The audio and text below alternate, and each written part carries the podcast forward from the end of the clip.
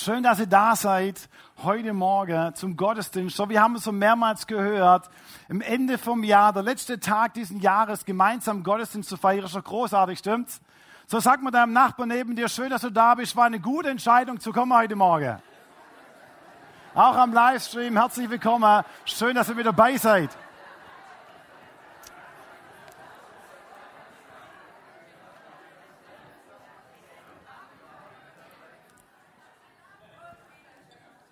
Super, das ist immer großartig, volles Haus zu haben. Das ist stark. Schön, dass ihr gekommen seid. So, wir starten in eine neue Serie hinein, die heißt Vorsätze. So, heute entscheide, wie du morgen lebst. So, das ist schon mal großartig. Aber ich freue mich heute Morgen mit meiner Frau Lisa zu predigen. Das ist für mich was ganz Besonderes, eine großartige Ehre. Lass uns mal Lisa nochmal einen großen Applaus geben. Danke, Lisa. In dem Fall mein Spitzname, danke Mausel. So, ähm, der, größte, der größte Teil der, der Menschen schafft im letzten Punkt von 2023, 2022, 2020, wie auch immer, machen wir uns Vorsätze. So, wir entscheidet oder machen uns die Vorsätze, was wir im kommenden Jahr alles machen wollen, was wir verändern wollen. Ähm, ihr entscheidet und trefft Entscheidungen für das kommende Jahr. So, das planen wir einfach mit auf. Die allermeisten Menschen machen das. Ich weiß nicht, ob ihr das macht. Macht ihr sowas? So, ich wurde schon gefragt, Stefan, machst du dir auch Vorsätze? Ich sage, ja, ich habe mir auch schon zwei Vorsätze gemacht. Es ist gut, Vorsätze zu machen. So ein amerikanischer Unternehmer, Ray Dalio, schrieb ein Buch mit Prinzipien des Erfolges, wie wichtig es ist, sich Vorsätze zu machen, aber vor allem Entscheidungen zu treffen. So, ähm, darum soll es in dieser Serie gehen. Welche Überzeugungen, Entscheidungen helfen uns heute, um morgen diese Person zu sein, die du eigentlich sein möchtest? Und das wollen wir gemeinsam herausfinden. In dieser Serie für die nächsten sechs Wochen ähm, werden wir großartige Morgende haben, um da ein Stück weit näher hineinzuschauen. So, wir treffen da jeden Tag mindestens 20.000 Entscheidungen. Herzlichen Glückwunsch. So, manche sagen auch 35.000, so wir belassen es mal bei 20.000. Ähm, so, wenn wir acht Stunden Schlaf abziehen, bleiben 16 Stunden übrig. Das heißt, in jeder dritten Sekunde triffst du eine Entscheidung. Herzlichen Glückwunsch. Eins, zwei, drei schon Entscheidungen getroffen. So, das ist ganz schön viel. Ähm, so, meine Mädels, so, ich habe drei Stück an der Zahl. Wenn die sich morgens anzieht, ähm, dann holt sie das T-Shirt raus, sie holt den Pullover raus und ich kann gar nicht so schnell gucken, bis es wieder wechselt. So, sie entscheidet, ist das Grüne, ich möchte eher das Rosane, nee, ich möchte vielleicht eher die rote Hose, nee, das passt nicht zum Blaue. So, da geht es hin und her und sie entscheidet sich ständig um, lauter Entscheidungen werden getroffen ähm, und es kann eine ganze Ewigkeit gehen. Ich verrate euch, mit drei Mädels kann es, mit drei Mädels kann es eine ganze Ewigkeit gehen. Ähm, so Steve Jobs, ähm, der hat das Problem nicht gehabt. Er wollte frühmorgens nicht schon seine Entscheidungskompetenz beanspruchen. Er sagt, ich kaufe mir lieber mehrere gleiche Pullis. So, er hat einen ganzen Stapel von Pullis gekauft, keine Ahnung, 20, 30, kein Plan. Aber er wollte sich morgens schon nicht, nicht die Gedanken machen, was ziehe ich eigentlich an. So hat er immer das gleiche Pulli rausgezogen. Ähm, so kann man es auch machen. So, wenn ich esse, gehe ins Restaurant und ich sehe die Speisekarte und die Auswahlmöglichkeiten und ich muss mich aus den Auswahlmöglichkeiten entscheiden, ihr Lieben, dann bekomme ich schon Entscheidungsburnout, bevor ich überhaupt gegessen habe. So, was suche ich überhaupt draußen? Braten, nehme ich Spätzle dazu oder Krokette? Oder vielleicht doch eher Kartoffeln? Ähm, welche Soße soll ich denn dazu nehmen? Soll ich die Bratensoße nehmen oder die Rahmsoße, die Jägersoße? Was passt denn eigentlich dazu? Dazu kommt ja noch, dass ich überlegen muss, welchen Salat möchte ich auch noch. Möchte ich einen Krautsalat, Korette, rote Beete, Gurke, Tomate oder möchte ich doch eher Gemüse? Möchte ich Brokkoli oder möchte ich Erbsen, Möhre oder Kohlrabi? Was passt denn eigentlich dazu? Ihr Lieben, ganz ehrlich, wenn ich drüber nachdenke, kriege ich schon die Krise bei den kleinen, kleinen Entscheidungen. So, ich habe mich übrigens entschieden, wenn ich in Pizzeria gehe, werde ich ähm, grundsätzlich nur Hawaii-Pizzas bestellen. So, äh, 90 Prozent meiner Entscheidungen ich nehme zwar die Karte in die Hand, aber meine Entscheidung steht fest. Hawaii-Pizza. So, wenn ich in ein schwäbisches Restaurant gehe, werde ich auch immer dasselbe Gericht bestellen.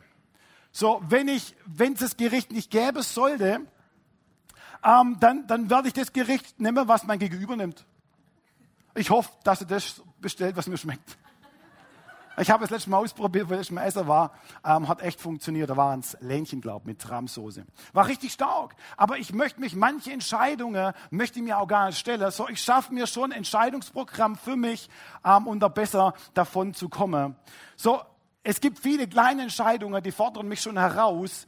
Ähm, und um die geht es heute Morgen nicht, sondern ich möchte eher über die großen Entscheidungen sprechen heute Morgen. Dazu möchte ich gerne Metapher starten, eine Gleichnisgeschichte, die mir zeigt, wie meine Entscheidungen mein Leben beeinflussen. So, es war ein älterer Herr, ein Zimmermann, 45 Jahre hat er schon gearbeitet, ähm, großartige Arbeit geleistet. Er hat solche Häuser gebaut, wir sehen es, es wird eingeblendet ähm, super Häuser. Hammer. Er hat wirklich es gekonnt, er wusste, wie es funktioniert. Er hat die beste Materialien genommen, hat sich Zeit gelassen, um solche großartige Häuser zu bauen. So hat aber 45 Jahre das schon gemacht. So sagt er sich, Mensch, das letzte Drittel meines Lebens, ich möchte gerne mit meiner Frau noch reisen, ich möchte die gute Zeit verbringen. Jetzt bin ich noch fit.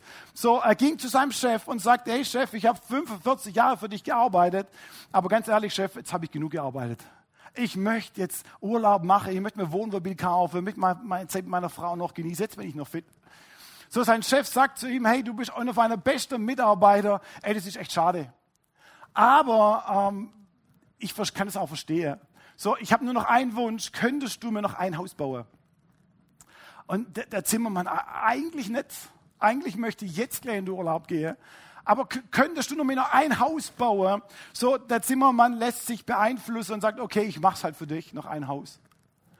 Ähm, und er, er, fängt an, dieses Haus zu bauen, hat aber keine Motivation mehr. Ähm, er sagt, ich muss so schnell wie möglich fertig werden, weil ich möchte mit meinem Wohnmobil reisen. Ich möchte die Zeit mit meiner Frau noch verbringen, so schnell wie möglich. Ich habe die Motivation nicht mehr. So bestellt er schnell möglichste Materialien, die wo eine, keine große Wartezeit es gibt, sondern die wo schnell eingeliefert werden. So, er, achtet auch nicht groß auf, auf Wertigkeit vom Material, sondern bestellt, ein, bestellt einfach das, was da ist. Ähm, dünne Latte, dünne Holzlatte, ähm, Farbe, wo nach ein paar Jahren wieder abgehen, interessiert ihn ja nicht. Er bestellt die kurzen Nägel, das ja nicht so anstrengend ist, Schneid zu hauen. So, er fuscht an einem Haus rum, wo es nur geht. Er hat nur noch die Rente im Sinn. Völlig egal, Hauptsache, Hauptsache fertig.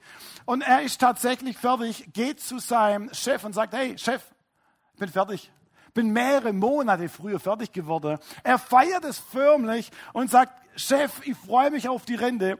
Der Chef schaut ihn an und sagte, vielen Dank, du bist so großartig. Danke für deine Arbeit für 45 Jahre. Ähm, für die gute Arbeit, was du getan hast, ich möchte dir Geschenk machen für die Zukunft, für deine Rente. Ich möchte dir das Haus schenken, was du gebaut hast. Das sehen wir das nächste Haus. So, in diesem Moment bereut der Zimmermann, dass er das Haus so gebaut hat. Er weiß ganz genau, seine Kinder werden dieses Haus wahrscheinlich nicht mehr bewohnen können. In diesem Moment denkt er sich, hätte ich bloß das Haus anders gebaut. Hätte ich bloß gewusst, dass ich darin lebe, hätte ich es ganz anders gemacht. Und manchmal denke ich, bei uns ist es oftmals ganz ähnlich. Bei unseren Entscheidungen bauen wir ständig wie ein Lebenshaus. Die Entscheidungen, die wir treffen, Berufswahl, Beziehungen, Prioritäten, die wir setzen, haben Auswirkungen auf unsere Gegenwart, aber auch auf unsere Zukunft. Ob sich meine Seele in meinem Lebenshaus wohlfühlt oder nicht. Vielleicht schaue ich eines Tages zurück und bereue meine Entscheidungen und sage, hätte ich bloß damals mehr auf meine Gesundheit geachtet. So, ich war vor ein paar Jahren auf einer Terrasse einem Bekannter von der Nachbarschaft. So, ich habe gemütlich Kaffee getrunken und plötzlich fing der an mit Husten. Ich wusste gar nicht, soll ich eher Bäder oder eher den Notarzt rufen. Das war für mich so konfus. Ich bin wirklich richtig erschrocken. So glücklicherweise kam seine Frau schnell reingelaufen und sagte, hey Stefan, überhaupt kein Thema, kein Problem. Das hat er mehrmals in der Woche. Wir haben falsche Entscheidungen getroffen für 35 Jahre, jeden Tag drei Schachtel Zigarette zu rauchen. Ich denke mir, Hätte ich bloß. So hätte ich bloß vielleicht früher Fall andere Entscheidungen getroffen in meinem Berufsleben, mehr Zeit mit meinen Kindern zu verbringen, dass sie heute noch Interesse an mir haben. Hätte ich bloß. Es gibt große Entscheidungen zum Leben und damit baust du dein Lebenshaus, du zimmerst es zusammen und wisst ihr, und Gottes Herzschlag ist es, dass du in deinem Lebenshaus aufblühst. Das ist Gottes Herzschlaf, dass dein Herz aufblüht und dass du darin dich wirklich so richtig wohlfühlst. Gott gibt uns Weisungen, Gebote, Ideen mit dem Ziel, dass du aufblühen kannst. Die Qualität deiner Entscheidung entscheidet über die Qualität deines Lebens. Die Qualität deiner Entscheidung entscheidet über die Qualität deines Lebens. So wie du dich entscheidest, hat es Folgen auf den weiteren Verlauf deines Lebens. Um das ein bisschen mehr zu illustrieren, habe ich was mitgebracht ähm, und das möchte ich euch zeigen. So, wir haben ja in unserem Leben, müssen wir oftmals Entscheidungen treffen. Die, wo ganz Hände sind, haben es wahrscheinlich ein bisschen schwer. Ähm, die Kamera schwenkt jetzt genau hier drauf, dass ihr es auch der Hände seht.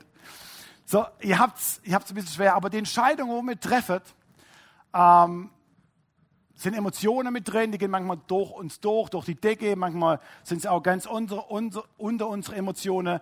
Ähm, die Entscheidungen, wo wir oftmals auch treffen müssen, warum es uns so schwer fällt, sind die, dass es auch mehrere unterschiedliche Stimmen manchmal in einem Kopf gibt und sagt, Mensch, das ist besser wie das andere. Mach doch eher den Urlaub. Warum willst du jetzt in der Süden? Kannst du auch in der Norden gehen. So, da kommen unterschiedliche Gedanken. Und was uns schwerfällt in unseren Entscheidungen, kommt hier noch was Wesentliches hinzu. Das sind unsere Prägungen. So Prägungen, wie wir geprägt sind, entscheiden mit in deine Entscheidungen, ob du es möchtest oder nicht. So, ich habe mal einen Rührlöffel und ich leere das mal hinein und ich sage, das ist die Prägung unserer Eltern. Mama und Papa, so, die prägen uns in unsere Entscheidungen, ob wir es wollen oder nicht, stimmt's? Seht ihr schon ein bisschen, ist ein bisschen gelb. So, warum ich und meine Family nur sommers in den Urlaub gehen, das hat was mit Prägung zu tun. So, wir sind geprägt, dass wir im Winter ähm, eigentlich nicht rausgehen sollen, weil es könnte glatt sein und es könnte gefährlich sein. Nicht gegen meine Mama, mein Papa. Aber im Sommer kannst du lange fahren, da passiert in der Regel weniger auf der Straße wie im Winter. So, das ist unsere Prägung. Deswegen gehen wir im Sommer in den Urlaub. Ähm, so, das hat schon Einfluss auf unsere Entscheidungen. So, ich, ich weiß es auch in den Medien. So, Medien prägen uns auch in unsere Entscheidung, ob wir es wollen oder nicht. So, wenn du Fernseher schaust und deine Netflix-Serie anguckst, das wird dich prägen. In deinem Liebesleben, in dem, wie du noch durch die Welt läufst. Ist alles so fein. Die Weihnachtsfilme, wer hat übrigens überall alles Weihnachtsfilme anguckt? Die sind so kitschig. Aber es ist so viel Happy End. Mensch, warum ist bei denen so und bei uns so nicht im Weihnachten? Bei uns war Halligalli, da ging es drunter und drüber. Hätte ich es gern so gehabt wie in den Weihnachtsfilmen. Das, das prägt uns. Ähm, vor kurzem las ich das Kauflandblättle diese Woche. Ähm, und schwuppsdiwupps war im Kaufland einkaufen diese Woche. Ähm, also es prägt uns schon so. Ich war im Kaufland, lauf durch, das du abstellen, lauf durch. Ähm, und wehe ich mich versehe, habe ich der ganze Einkaufswagen voller Gringles.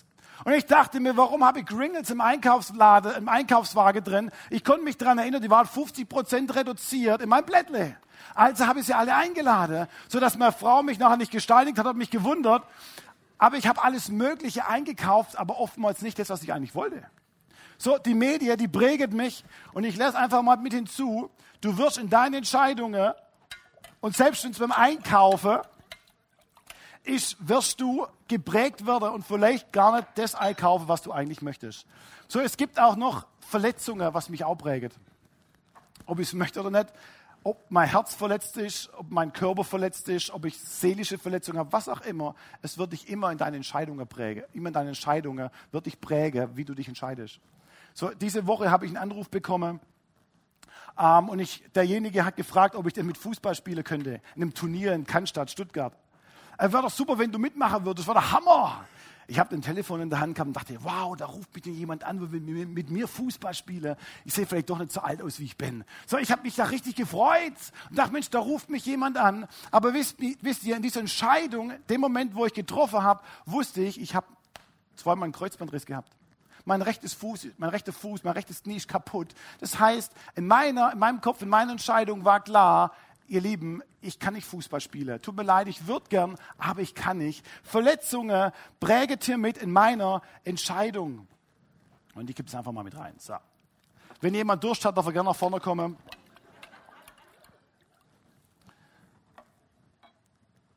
So, Emotionen ähm, ist, ist, übrigens sehr gefährlich, in Emotionen Entscheidungen zu treffen.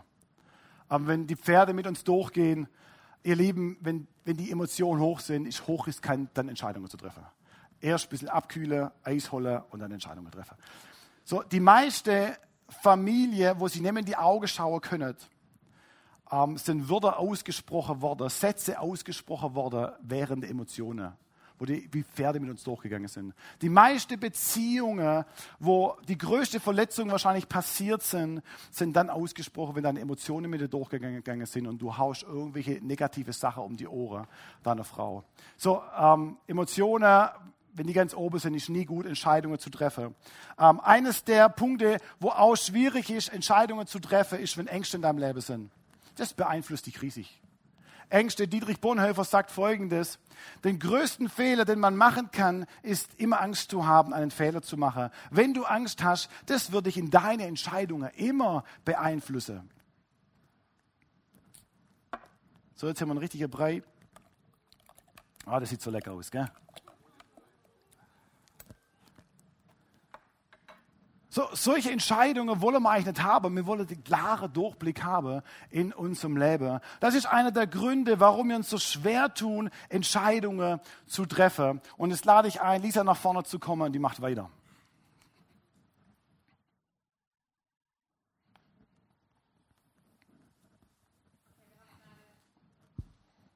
Wir haben gerade äh, diese, können gerade diese Brühe angucken.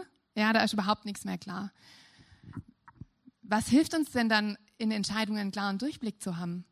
Was hilft uns denn, Entscheidungen zu treffen, die gut sind, die unser Leben gelingen lassen, die unser Leben zum Aufblühen bringen? Was hilft uns, diese Klarheit zu haben in Entscheidungen? Und äh, diese Frage führt uns zum Kerngedanken dieser Predigtserie und dieser Predigt heute. Lerne pre-decided zu leben. Wir sollen Predecided kommt aus dem Englischen und bedeutet Vorentscheidung. Wir wollen lernen, vorentschieden zu handeln, um das zu verdeutlichen. Also wir wollen eine Entscheidung vorher treffen, bevor wir in eine Situation kommen, um dann in dieser Situation so zu handeln, wie wir vorher entschieden haben. Ja, weil in der Situation haben wir oft diesen Durchblick und vorher haben wir den klareren. Um euch das nochmal ganz äh, an dem Beispiel, an dem persönlichen Beispiel zu verdeutlichen, kurz äh, aus meinem Leben etwas. Ich habe mich mit 14 bekehrt und habe dann wahrgenommen, dass es Christen wichtig ist, dass ihr Partner Jesus lieb hat. Und ich dachte so, hm, neu für mich, hm, warum ist das so? Äh, kann mir das mal jemand erklären? Und ich habe dann gesprochen mit meinen Jugendleitern und mit ähm, anderen Jugendlichen, die in Beziehungen waren. Ich habe gesprochen mit ähm, einfach Menschen, die, die mir ein Vorbild waren, auch Paare, die mir ein Vorbild waren und mit meinen Eltern.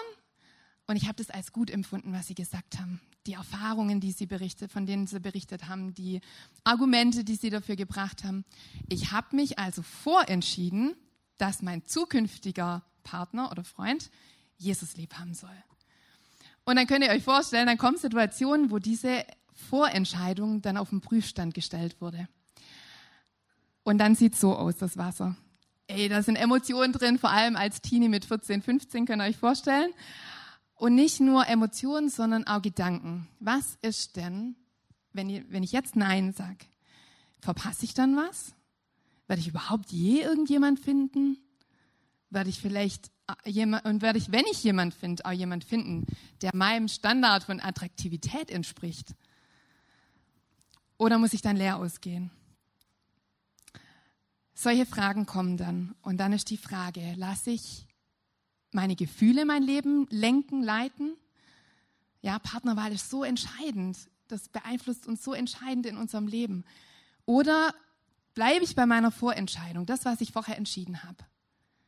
Trotz dem, was hier da ist, an unklarem Blick gerade, vertraue ich, dass, dass diese Vorentscheidung, die ich getroffen habe, dass die gut ist. Hey, und es war ganz viel Gnade Gottes, aber ich bin bei dieser Vorentscheidung geblieben. Und ich würde sagen, sie hat sich ausgezahlt. genau. Äh, wir wollen lernen, pre-decided zu handeln. Eine wesentliche Sache, um gute Entscheidungen zu treffen. Die Entscheidung vorher zu treffen.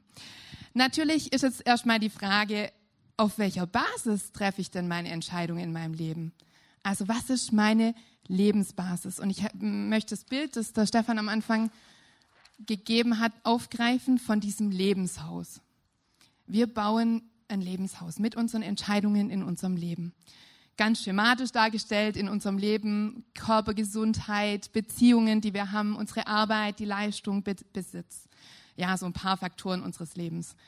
So, ich treffe jeden Tag Entscheidungen in den unterschiedlichen Bereichen. Die Frage ist, worauf basieren denn die Entscheidungen? Warum treffe ich denn diese Entscheidung und nicht die andere? Ja, haben wir vorher auch schon ein bisschen gehört, so die Prägung und so weiter.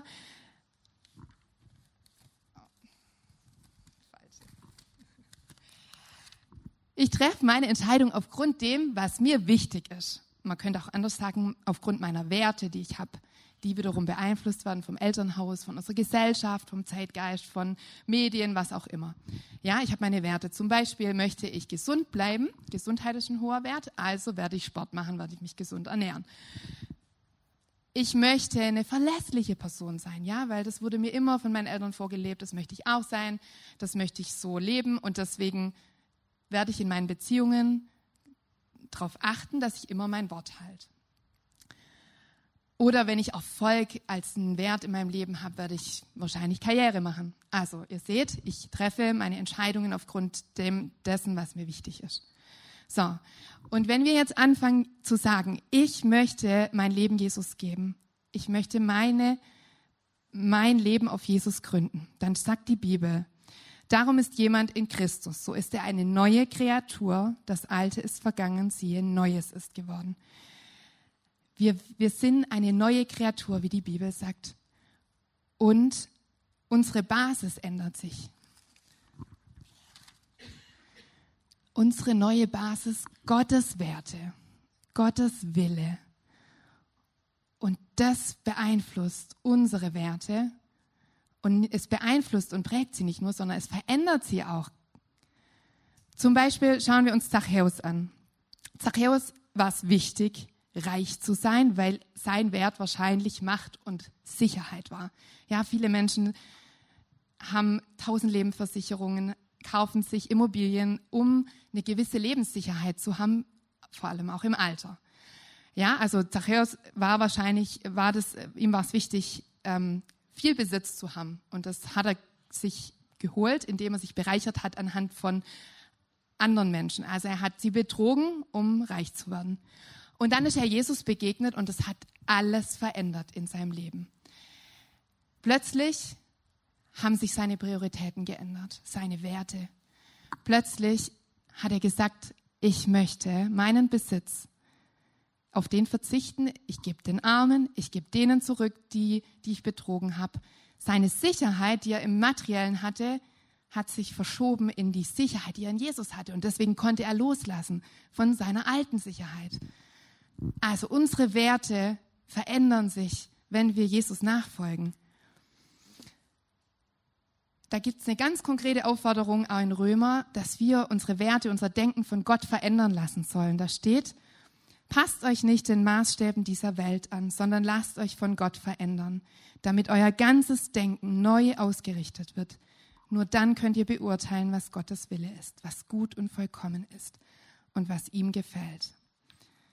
Und es ist ein Prozess, sich verändern zu lassen, egal ob du dich gestern entschieden hast für Jesus oder ob du schon 30 Jahre unterwegs bist mit Jesus oder vielleicht noch gar nicht unterwegs bist, mit Jesus und sagst, hey, da ist was, ich möchte. Ja, also sich von Gott verändern zu lassen, das, das hat was mit Lassen, mit Loslassen zu tun. Zu sagen, hey, ich mache Raum für dich.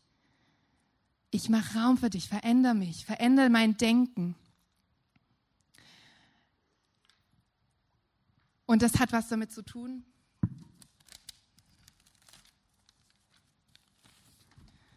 mit einer Ebene, die noch darunter liegt, noch eine tiefere Ebene, nämlich die Vertrauensebene. Glaubst du wirklich, also in der Tiefe, ganz ehrlich, glaubst du, dass es Gott gut mit dir meint? Glaubst du, dass seine Gebote, seine Werte, sein Wille gut ist für dein Leben? Dass seine, seine Werte, seine Gebote dich zum Aufblühen bringen. Hey, dir das Leben schenken, so richtig in der Fülle. Glaubst du das zutiefst? Ich glaube, du wirst es merken anhand der Entscheidungen, die du triffst, ob es wirklich glaubst. Wir sind geprägt, auch unser Gottesbild. Das hat was mit unserem Gottesbild zu tun. Wie ist dein Gottesbild? Glaubst du an einen Gott, der es gut mit dir meint? Oder kann es sein, dass du es eigentlich zutiefst nicht glaubst, weil du denkst, Gott ist ein Gott, der dich einengen will mit seinen Geboten, der, der dir das Leben rauben will, ja, dass das alles nur so Gesetze sind, die dein Leben einfach ähm, schwer machen und die es irgendwie so streng machen und was auch immer. Oder ja, was glaubst du? Und das sind ja noch auch diese anderen Stimmen, die uns dauernd sagen, hey, du, wenn du das hast, dann ist das Leben da. Hey, wenn du so aussiehst, dann. Ich hatte Magersucht als Teenie und ich habe geglaubt, ja, das, das sind Stimmen. Ich meine, das hört man über die, sieht man über die Medien, die ganzen Frauen, die super schönen Models und so. Und dann fängt an, im Kopf was zu rattern. Und du denkst, hey, wenn ich so aussehe, dann fühle ich mich wertvoll, dann bin ich beliebt, dann geht es mir gut, dann ist mein Leben erfüllt. Aber wisst ihr, was eigentlich passiert ist? Genau das Gegenteil. Und und es, ist, es führt dich in den Tod im Endeffekt, also wirklich ähm, wörtlich ähm, kann es in den Tod führen, wenn du dem, diesem, dieser Lüge Glauben schenkst. Also die Frage, was, was glaube ich? Glaube ich diesen Stimmen von dem, was, was einfach uns, ähm, unsere Identität ausmacht? Oder glaube ich dem, was Gottes Wille ist für mein Leben? Wisst ihr eigentlich, wie die zehn Gebote eingeleitet werden? Die meisten kennen die zehn Gebote. Ja, du sollst nicht lügen, nicht stehlen, du sollst keine anderen Götter neben dir haben und so weiter. Aber die wenigsten wissen, was eigentlich die Einleitung dieser zehn Gebote ist. Und das ist die Basis für die zehn Gebote. Ja, wir gucken uns das ganz kurz an. Da steht in 2. Mose 20, ich bin der Herr dein Gott, der dich aus Ägyptenland, aus der Knechtschaft geführt hat. Ein Gott, der sein Volk aus der Knechtschaft, Gefangenschaft in die Freiheit führt. Ja, und dessen Herzschlag es ist, dass sein Volk in dieser Freiheit bleibt. Ja, nicht wieder zurück in die Knechtschaft geht. Und deswegen hat er uns die zehn Gebote gegeben. Deswegen sind seine Ordnungen, seine Gebote da, damit wir diese Freiheit, in dieser Freiheit bleiben. Er möchte nicht mehr, dass wir in Gefangenschaft zurückgehen. Ja, Jesus hat uns herausgerufen aus dieser Gefangenschaft. Er hat uns befreit und möchte, dass wir in dieser Freiheit bleiben. Nicht, die Gebote sind nicht da, seine Ordnungen, sein Wille, sein, seine Werte sind nicht da, um uns einzuengen, sondern in, der, in ein Leben zu voller Fülle zu führen.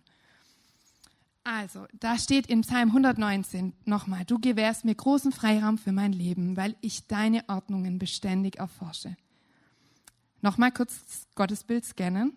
Glaube ich dran, dass an einen Gott, der es gut mit mir meint? Glaube ich dran, dass seine Gebote da sind, um damit ich Freiraum bekomme, dass ich in meine Identität reinkomme, dass ich aufblühe, dass mein Leben gelingt? Vertraust du Gott, der ja dein Leben gemacht hat, der unser Leben gemacht hat, dass er eigentlich ja weiß, wie es gelingt und wie es, wie es lebenswert wird? Ich stelle mir das oft so vor, wir haben so den Blick wie der Ochs vorm Berg und Gott hat einfach das Ganze im Blick, ja, unser ganzes Leben. Nicht nur unser Leben, sondern über Generationen, ja. Er hat alles im Blick. Ähm, vielleicht kennt ihr dieses Bildrätsel oder diese Art von Bildrätsel. Ihr habt äh, einen, kurz, äh, einen kleinen Ausschnitt, der ganz stark vergrößert ist. Und ihr sollt anhand des Ausschnittes raten, was das Bild, also das ganze Bild ist. Ich mache das mal kurz mit euch, mal gucken, wer da was erraten kann. Ihr dürft rausrufen. Was könnte das sein? Keine Ahnung. Mutig sein. Vulkankrone. Im ersten Gottesdienst hat tatsächlich einer eine es erraten. Na, strengt euch an, komm. Sollen wir es auf? Wie bitte? Ein Haar? Sollen wir es auflösen? Das hat leider niemand erraten. Die Auflösung? ein Docht war das. Ja, genau, aber uns geht's oft so. Wir stehen einfach in der Situation und alles ist trüb und wir wissen nicht, hey, ähm, wir kennen ja die Zukunft nicht und wir sollen da jetzt eine Entscheidung treffen über unseren Beruf, über unseren Partner, was auch immer. Ja, und jetzt, hey, Gott hat dieses Ganze im Blick. Er weiß um alles. Lass uns ihm vertrauen und in, in, mit in seinen, auf seinen Werten, auf seinem Willen, auf dieser Basis Entscheidungen treffen. Vorentscheidungen treffen auch. Also ich hoffe, ich kann dir ein bisschen Mut machen, dass diese Basis einfach eine tragende Basis ist. Du darfst Pläne machen. Ich weiß nicht, wie es euch geht, aber ich habe so ein Ritual, das mache ich jedes Jahr am Ende des Jahres, dass ich auf das Jahr zurückschaue. Was war gut? Was war schwer? Was habe ich gelernt? Was kann ich fürs neue Jahr mitnehmen? Und ich nehme, ich mache nicht nur einen Jahresrückblick, sondern ich gucke auch auf das neue Jahr. Was ist mir wichtig fürs nächste Jahr? Was äh, möchte ich machen? Ich schmied Pläne. Ich überlege mir eben, was, wie ich das Jahr gestalten möchte. Ist übrigens sehr biblisch, Pläne zu machen. In Sprüche steht, vertraue dem Herrn deine Pläne an. Er wird dir Gelingen schenken. Wir gucken uns den Vers an. Kurz, erster Schritt. Hier steht, mach Pläne. Also sei aktiv, geh, mach Pläne mit deinem Herz, mit deinem Verstand. Und dann, was machst du mit den Plänen? Zweiter Schritt, du gehst mit Gott ins Gespräch, du vertraust ihm an. In einer anderen Übersetzung steht, auf ihn wälzen, ihm das völlig übergeben. Also, mach das nicht für dich alleine, deine Pläne, sondern du hast ein Gegenüber in Gott, der es liebt, wenn du zu ihm kommst, der es liebt, mit dir über, dein, über deine Pläne zu sprechen. Ja, wenn Stefan und ich Entscheidungen treffen, wenn wir Pläne machen, Urlaubspläne oder sonstige Pläne über das, wie wir unsere Zukunft sehen und gestalten wollen, dann gehen wir ins Gespräch. Wir, wir fragen, was ist dir wichtig? Okay, was ist mir wichtig? Was denkst du drüber? Was meinst du dazu? Ja, wir, wir ringen das so richtig aus. Und das ist, wie, wie du es auch mit Gott machen kannst. Ring es mit ihm aus. Geh mit ihm ins Gespräch. Mach nicht einfach nur, sag ihm nicht nur, hey, ich habe das und das vor und machst dann dein Ding, sondern es ist eine Beziehungssache. Ja, und wenn das dann zusammenkommt, meine Pläne, sein Wille, ey, dann passiert was. Da steht dann, er wird dir Gelingen schenken. Und da steht, er wird dir Gelingen schenken. Es steht nicht, je nachdem, was du für Pläne oder hier und da, sondern ja, er wird dir Gelingen schenken. Und jetzt ist auch so ein bisschen vielleicht bei einem einen oder die anderen Frage, die Frage, naja, Lisa, du redest hier über Werte Gottes, Wille Gottes. Ähm, das ist ja auch nicht immer so klar. Wie, wie erfahre ich denn den Wille Gottes? Ist auch eine Frage, die uns immer begleiten wird in unserem Leben, wenn wir mit Jesus unterwegs sind. Zum einen haben wir sein offenbartes Wort, die Bibel, wo wir ganz viel an lebensspendenden Geboten und Prinzipien sehen, aufgrund derer wir Entscheidungen treffen können. Und zweitens, es gibt aber auch Situationen, da steht es halt nicht so konkret in der Bibel, wenn wir in einer bestimmten Situation eine Entscheidung treffen sollen. Ja, dann, dann gibt es die drei Punkte, die ich euch mitgeben will, mm, die wir auch, Stefan und ich, immer, wenn wir Entscheidungen ähm, treffen, auch so leben wollen. Und wir haben auch immer wieder reflektiert in der Predigtvorbereitung, ja, was für Entscheidungen in unserem Leben waren denn gut, weil wir waren nicht so gut was haben wir denn getan bei den guten Entscheidungen, was haben wir nicht getan bei den weniger guten und so weiter. Und da kamen auch diese drei Punkte vor. Also, wenn ich nicht ganz, wenn nicht ganz klar ist, wenn das ja in der, in der Bibel nicht wortwörtlich drin steht, was ich in einer bestimmten Situation machen soll, und ich suche den Wille Gottes, dann kann ich im Rahmen dieser allgemeinen Gebote eine Entscheidung treffen durch Gebet und ich kann mir gute Ratgeber mit ins Boot holen. Ja, im Rahmen seiner allgemeinen Gebote, durch Gebet und durch gute Ratgeber, glaube ich, dass ihr weise Entscheidungen treffen könnt. Und dann gibt es vielleicht manche unter euch wie mich, die manchmal sich äh, drücken vor Entscheidungen, weil man eben Angst hat, eine falsche Entscheidung zu treffen. Oder man einfach nicht genau weiß, was ist denn jetzt der Wille Gottes? Ich habe schon gebetet, ich habe das schon gemacht und immer noch habe ich keine Ahnung, was, wie ich mich entscheiden soll. Ja, da habe ich ein Ding im Leben, das mir mich begleitet und das ist dieses Bild von ein fahrendes Auto kann man lenken, aber nicht ein stehendes. Ja, also völlig klar. Aber im, im Übertragen auch für unsere Entscheidungen, geh. Ja, wenn du das alles gemacht hast, geh. Paulus hat es übrigens auch gemacht. Der ist so oft gegangen. Der hat nicht erst gewartet, bis er irgendwie ein Zeichen vom Himmel bekommen hat. Nicht immer. In den meisten Fällen ist er einfach gegangen. Er hat seinen Plan gemacht, er ist gegangen. Und in dem kam dann übernatürliche Lenkung und Führung Gottes. Ja, vertrau drauf. Geh, Gott wird Türen auf und zu machen. Also, ich fordere dich heraus, im, in der nächsten, heute noch oder die nächsten zwei Tage dir Zeit zu nehmen, zu überlegen, was ist mir wichtig fürs neue Jahr. Ja, nicht nur oberflächlich Vorsätze zu machen im Sinne von, ich mache mehr Sport, ich esse gesünder und so weiter, ja, sondern wirklich gucken, wie möchte ich mein Leben gestalten, morgen, also in der Zukunft. Welche Entscheidungen möchte ich dafür treffen, heute? Schreibt diese Entscheidungen auf und diese Formel, die gleich angezeigt wird, soll euch dabei helfen. Wenn ich, die wird uns übrigens auch die nächsten Wochen in den, in den Predigten begleiten, wenn ich mit Punkt, Punkt, Punkt konfrontiert werde, habe ich mich entschieden, so und so zu handeln. Ich gebe euch kurz ein paar Beispiele, ganz allgemeine. Wir werden in den, in den nächsten Wochen noch mehr konkret auch darüber hören. Ich habe mir Beispiele überlegt, betend innerlich, und ich hoffe, dass vielleicht das ein oder andere in dein Herz spricht und dich vielleicht auch ähm, inspiriert für deine Vorentscheidungen, die du hoffentlich die nächsten Tage auch treffen wirst. Also, wenn ich mir Sorgen mache, vielleicht gibt es Menschen unter euch, die sich viel sorgen, dann habe ich mich dafür entschieden, meine Sorgen auf Gott zu werfen. Ja, das nächste Mal, wenn die Sorge kommt, ich will sie auf Gott werfen. Wenn meine Kollegen über XY lästern, dann werde ich mich nicht auch dazu hinreißen lassen, sondern ich werde mit Gottes Hilfe Worte des Friedens in die Situation reinsprechen wenn ich mich gestritten habe mit meinem Mann, Frau, Freund, Freundin. Und ich tendiere dazu, immer mich zurückzuziehen, nicht mehr zu reden, zu schmollen, einfach ja gar nichts mehr zu sagen. Dann habe ich mich entschieden, dass, dass ich diese destruktive Art und Weise ablege, dass ich mit Gottes Hilfe das Gespräch suche, noch bevor die Sonne untergeht. Ja, ein biblisches Prinzip. Wenn ich wenn meine Kinder mich auf die Palme bringen, wahrscheinlich ähm, kennen das alle Eltern, dann und ich dazu tendiere, immer loszuschreien oder Dinge zu machen, die ich eigentlich nicht machen will, dann werde ich das nächste Mal in so einer Situation, werde ich mich zum Beispiel auf den Boden setzen und einfach ruhig durchatmen. Oder ich werde ans Fenster gehen, werde das Fenster aufmachen, die frische Luft. Durchatmen, so lange, bis ich außerhalb des roten Bereichs bin, so emotional.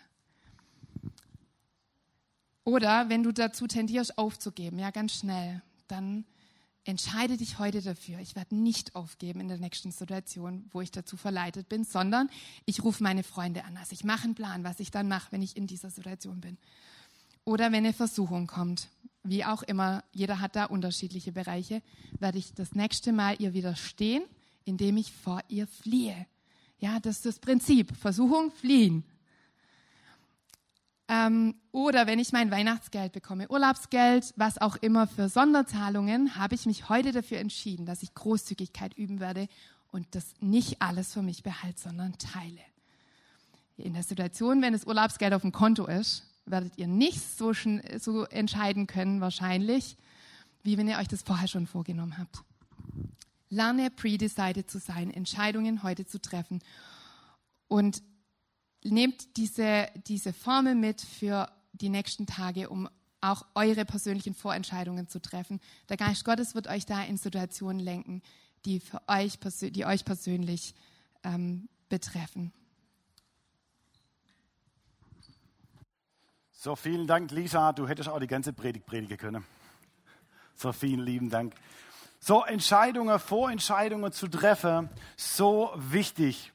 Ähm, in der Bibel gibt es zig Männer und Frauen, die haben sich vorentschieden. Im ersten Teil der Bibel oder im zweiten Teil der Bibel, so ob es Abraham, Ruth, David, Gideon, Josua, Mose, wie sie auch alle heißen, die haben sich alle vorentschieden. Aufgrund der Zeit werde ich die Männer und Frauen gar nicht alle aufführen, aber ich werde einen Mann herausnehmen, der mich begeistert, und das ist Daniel. Wer von euch kennt Daniel in der Löwengrube? Okay, alle, wer von euch kennt dann Löwengrube im Feuerofen? Kennen wir auch alle. Ich liebe diesen Daniel. Schon in der Kinderstunde habe ich es gemocht, wenn unsere Kindermitarbeiter zu damaliger Zeit, wenn sie die Geschichte erzählt haben.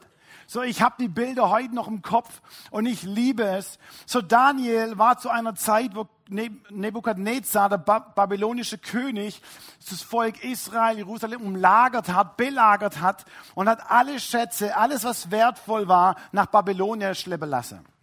So genau zu dieser Zeit lebte Daniel ähm, und dieser König, dieser babylonische König, hat sich eins zur Aufgabe gemacht, junge, schöne, starke Männer, schlaue Männer mit einer guten Auffassungsgabe zu sammeln, um in seinen Tempel bringen zu lassen.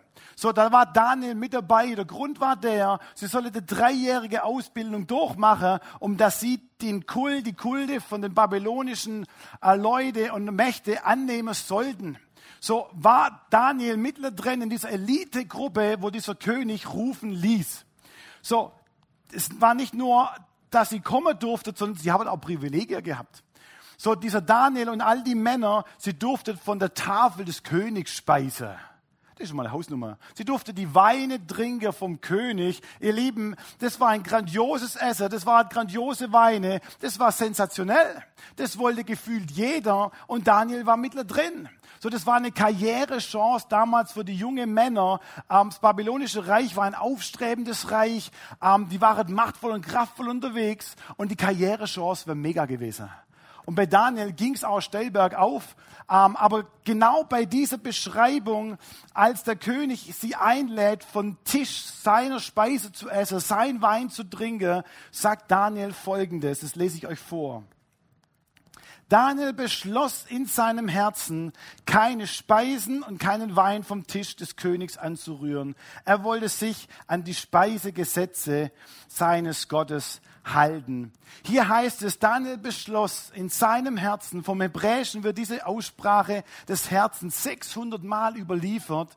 Das heißt, das hebräische Denken übermittelt, dass es so ist wie eine Beschneidung als Zeichen der Zugehörigkeit zu Gott. Es soll nicht nur eine äußerliche, sondern im übertragenen Sinn auch eines des Herzens sein. Daniel macht hier klar, ich gehöre zu Gott und ich bin Gott treu. Egal was kommt, ob Speise sind, ob sonstige Sachen sind, was vom Gesetz her nicht in mein Weltbild hineinpasst, wie ich leben soll. Ich gehöre zu Gott und ich bin ihm treu. So, das war seine Vorentscheidung, sein Beschluss in diesem Moment. Ich entscheide in meinem Herzen, ich bin Gott treu. So, und jetzt kennen wir die Geschichte natürlich, was passiert. Kurze Zeit später lässt dieser König ein riesen Standbild anfertigen. Und das ganze Volk, alle, die wo da waren, sollen sich niederwerfen, stimmt's? Sie sollen sich beugen, um dieses Standbild, diesen König mit anzubeten. Wisst ihr, wer es nicht macht? Daniel und zwei seiner Freunde. Sie haben sich vorentschieden, das nicht zu machen. So, diese Männer wurden eingeladen, direkt zum König vor diesem großen Standbild. Und da war noch der große Feuerofen. Ähm, und dann hat man ihnen gesagt, entweder ihr beugt euch oder ihr geht in den Feuerofen. Hier war Angst, hier war Wut, hier war Todesängste vorhanden. Und wisst ihr, wie sich die Männer entschieden haben? Sie gehen in den Feuerofen. Ihr Lieben, wenn Emotionen durchgehen, wenn Ängste durchgehen, in diesem Moment Entscheidungen zu treffen, höchst riskant. Er hat sich vorentschieden und ging in den Feuerofen. Ich liebe es, was dann kommt. Sie war im Feuerofen zu dritt und plötzlich war ein Vierter mit drin und einer der Hofbeamte sagt, hey, da ist ein Vierter mit drin, wer ist denn das? So, das ist scheinbar ein Engel.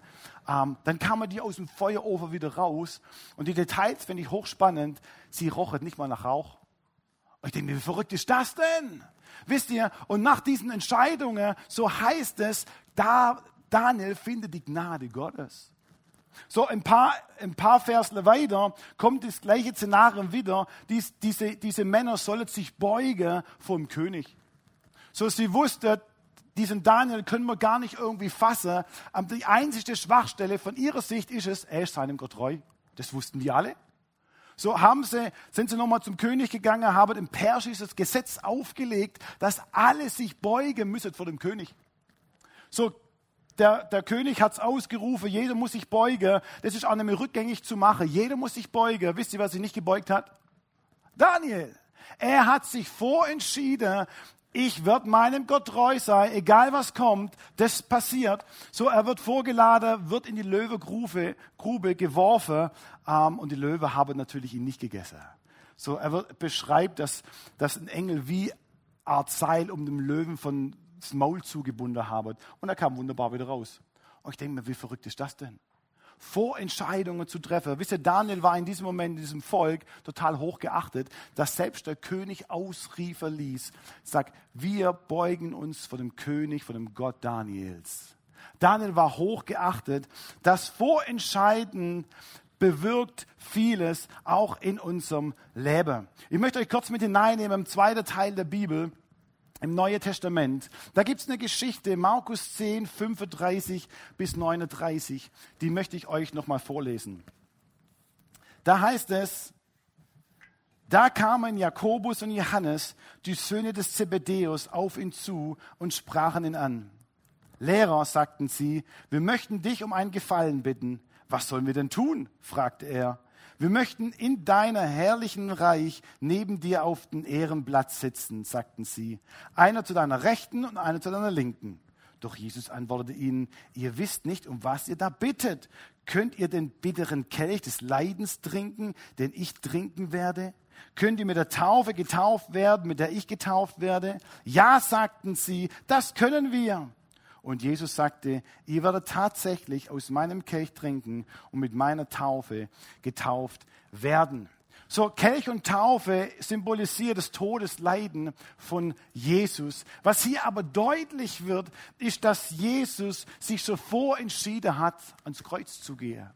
Er spricht vom Kelch, vom Todesleiden. Er wusste, was auf ihn zukommt. So, wir kennen die Geschichte, wo Jesus im Garten, im Garten Gethsemane sitzt und er Blut schwitzt und Ängste aussteht. Und was sagt Jesus hier? Papa im Himmel, Gott, gibt es irgendeine Möglichkeit, dass dieser Kelch, dieses Todesleiden an mir vorübergeht? Jesus wusste, was auf ihm zukommt und er entscheidet sich hier schon vor, diesen Weg zu gehen. Da komme ich nachher ganz kurz beim Abendmahl drauf zurück. Aber wisst ihr, was ich richtig feiere? Waren zwei Männer. Zwei Männer, Johannes und Jakobus, wo Folgendes gesagt haben, wo Jesus sie gefragt hat, könnt ihr auch den bitteren Kelch des Leidens ertragen und trinken? Könnt ihr auch diesen schweren Weg gehe, was auch immer, von Verfolgung, von Leid, was auf euch zukommt, mit treu zu sein, könnt ihr das auch? Und diese zwei sagen, ja, wir können das. Und wenn ihr ihr Leben anschaut, stellt wir fest, dass diese zwei, Johannes bis ins hohe Alter, die gute Botschaft erzählt von Jesus bis hoch ins Alter, trotz Verfolgung, trotz Schwierigkeiten, bis hoch ins Alter erzählt er die gute Botschaft. Jakobus, ein ähnlicher Kandidat, wo das Gleiche ausgesprochen hat, er hat sich dazu entschieden, Jesus treu zu sein. Er war der erste Apostel, 14 Jahre später wird er als Märtyrer mit dem Schwert hingerichtet, weil er nicht aufhören konnte, die gute Botschaft zu erzählen von Jesus. Die Vorentscheidung entscheidet trotz all dem, was an Emotionen, an Ängste, an Todesängste da ist. Die Vorentscheidung entscheidet nachher, wie du tatsächlich lebst. Wisst ihr, das begeistert mich. Manuel Kant erzähle ich nachher. Der Ziellose erleidet Schicksal, der Zielbewusste gestaltet es. Selber zu gestalten, zielbewusst zu sein, vorentschieden zu sein, ist mitentscheidend diese Jünger, Johannes und Jakobus waren es. Sie waren vorentschieden, trotz Gefühle, trotz Sorge, trotz Wut, haben sie nicht abgelassen, dieses Leben zu führen für Jesus. Vorentschieden zu sein, hilft uns in unserer Situation, wo es brennt, wo es drunter und drüber geht, wo Toa Bo in unserem Leben ist, den Kopf klar zu behalten, die Sicht klar zu sehen. Und das sind die Vorentscheidungen so wichtig. Ein Philosoph sagt Folgendes, wer das Ziel kennt, kann sich entscheiden. Wer entscheidet, findet Ruhe. Wer Ruhe findet, ist sicher. Wer sicher ist, kann überlegen. Wer überlegt, kann verbessern. Wer vorentschieden ist, kann sich noch besser entscheiden. Ich möchte euch Mut machen, Vorentscheidungen zu treffen. Vor 25 Jahren so, war, ich, war ich in einer Beziehung und ich war sogar verlobt. Und die Verlobung ging auseinander. So, mein Herz ist zerbrochen. So, all diejenigen, die schon mal erlebt haben, die wissen, von was ich spreche. Ich habe mich danach entschieden, ich möchte eine Frau, wo der Jesus liebt. Ganz krass. Wenn ich bei der Jugend irgendwo eingeladen werde, auch hier in der Jugend, habe ich ein klares Statement, sucht euch eine Frau und einen Mann, wo der Jesus liebt. Bin ich vielleicht zu auf ein anderes Pferd runterkagelt, aber das ist mein Statement, wo ich immer wieder raushau.